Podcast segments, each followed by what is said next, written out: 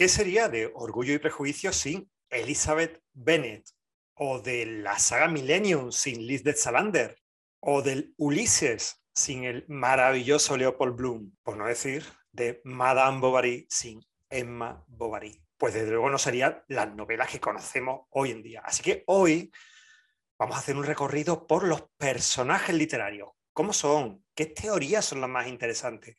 ¿Cómo podemos diseñarlo, desarrollarlo de la manera más eficaz. Bueno, nos entretenemos, vamos a ello. Aunque me adhiero a la idea de que una novela es la historia de un conflicto, el conflicto no tiene razón de ser, sino incita a hacer algo a los personajes. A mí me gusta visualizar el conflicto como aquello, no el problema, sino la acción que ponemos delante de los personajes para que esto se movilice. En cierto modo, me gusta ver a mis personajes tumbados al sol en una playa de Canarias, con un buen mojito en la mano. Y de pronto llegas tú, llega el escritor y le dice, oye, que tenéis que empezar a movernos. Este mm, conflicto no tiene por qué ser un problema. Oye, nos han robado en casa.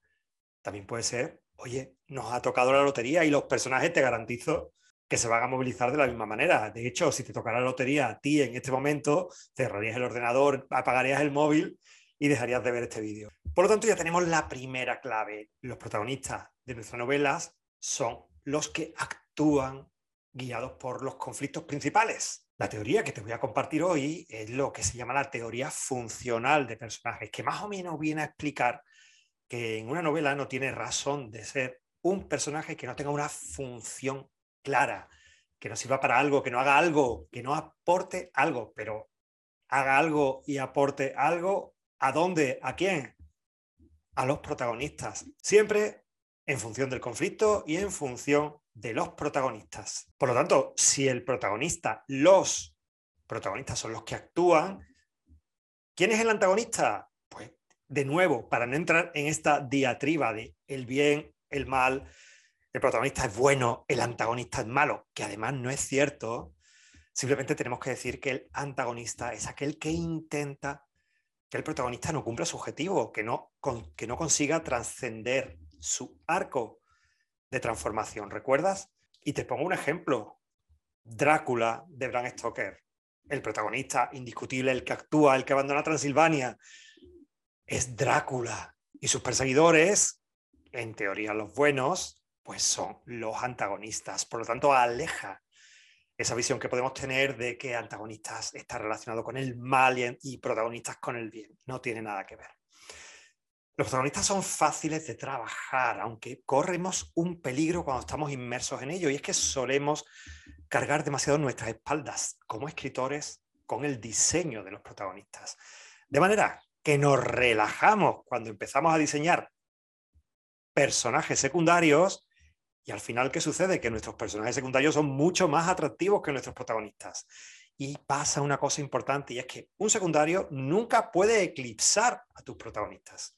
Así que relájate, primer consejo, relájate escribiendo sobre tus protagonistas. Deben ser imperfectos, cometer errores, tener vicios, también virtudes, pero sobre todo tienen que ser reales, creíbles, palpables. Esta teoría funcional de los personajes divide a los secundarios en cuatro categorías o cinco, según lo veamos. La primera clasificación serían los secundarios de apoyo. Los tienes en tu cabeza, la amiga o el amigo, el que acompaña. Funcionan para dar valor, para servir de báculo a los protagonistas y vienen muy bien cuando tenemos que exponer los contenidos de la novela. Recuerda, una novela no podemos construirla solamente en acción o en diálogos. También tenemos que meter, introducir contenidos, introducir descripciones. Pues los secundarios de apoyo vienen muy bien para esta función. Pues podemos hacer una charla entre el protagonista y su personaje de apoyo, de manera que podemos ir introduciendo nueva información va a ser aquel personaje donde el protagonista se va a desahogar, con quien va a tener las largas conversaciones, quien va a ser su cómplice, quien lo va a comprender o quien lo va a enfrentar a sus miedos y a sus fantasmas. Es aquel personaje que da pie, que apoya o contradice continuamente las acciones y evolución del protagonista, lo que permite que el protagonista brille, actúe aún mejor. La segunda función que tienen estos secundarios es la de dimensión, porque nos ayuda a entender bien cómo se mueven quiénes. Efectivamente, siempre va en función de ello. Nuestros protagonistas.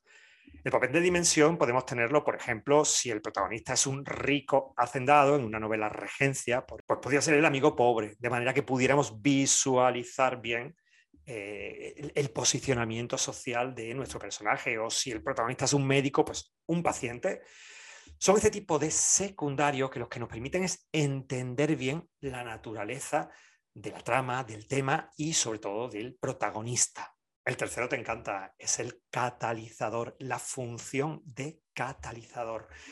Son aquellos que provocan cambios, que provocan que el protagonista actúe, lo que, lo que le da pie, lo que hace que haya grandes giros, cambios de rumbo.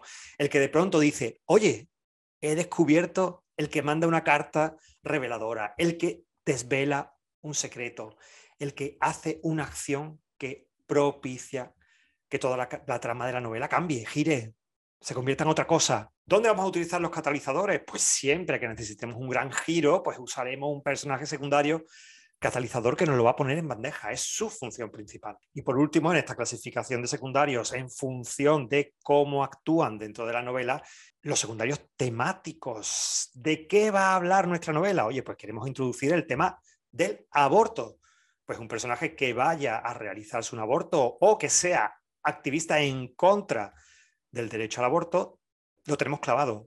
Podemos utilizarlo realmente para centrarnos en el tema. De hecho, siempre se ha dicho que mientras los protagonistas llevan la acción, el tema de la novela suele recaer en las espaldas de los secundarios. Un personaje temático es perfecto para sostener, sin desviar la atención de la acción, el tema de tu novela. Y hay otra clasificación más eh, que serían los personajes ambiente. Bueno, podemos meterlo dentro de los secundarios o podemos inventarnos una especie de personajes terciarios. Los personajes ambiente son el atrezo de la novela. Es un poco crudo esto de decir que un personaje forma parte del atrezo, pero realmente para lo que nos van a servir es para que una farmacia sea una farmacia con clientes, un supermercado funcione y haya una caja donde la gente habla, o sea, dan el tono, el carácter la ambientación a la escena. Un buen consejo es que estos personajes no tengan nombre, sea la vecina de la cola del supermercado, sea la señora que estaba en la farmacia,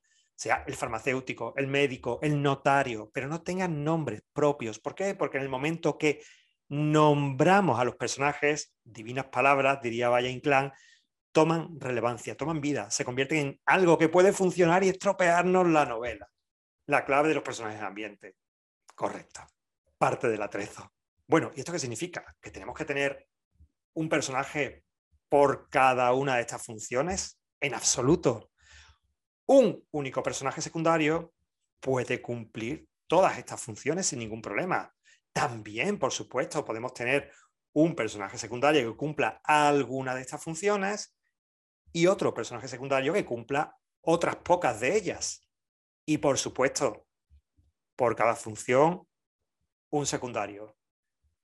Y un secundario sin función, tenemos que matarlo, liquidarlo, eliminarlo de nuestra novela. Oye, por cierto, suscríbete. Cada semana contenido de interés para ti, contenido de interés para escritores y escritoras. Y hasta aquí hemos llegado a un repaso a los personajes, a los personajes según la teoría de funcionamiento de los personajes en una novela. La semana que viene nos vemos ¿eh? con más contenido de interés.